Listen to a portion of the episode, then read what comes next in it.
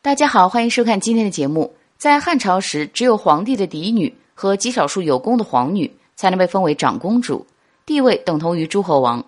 例如刘邦的嫡女鲁元长公主，刘恒的嫡女馆陶长公主等。今天要跟大家说的平阳长公主是汉景帝刘启与皇后王治的嫡女，汉武帝刘彻的同胞长姐。出身高贵的她，一生却经历了三次坎坷的婚姻生活。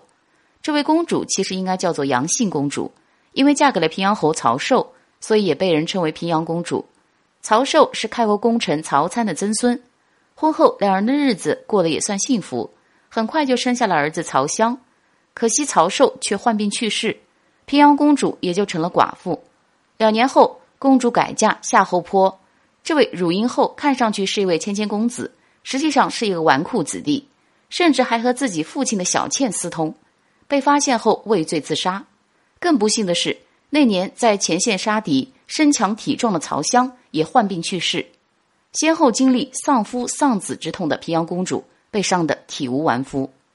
她与卫青的第三次婚姻与汉武帝的皇后卫子夫有很大的关系。卫青起初只是平阳府中的一个下人，两人相差近二十岁。之后出征匈奴，立下战功赫赫。姐姐卫子夫更是贵为皇后。于是，在汉武帝的授意下结为夫妻，婚后两人也算相敬如宾。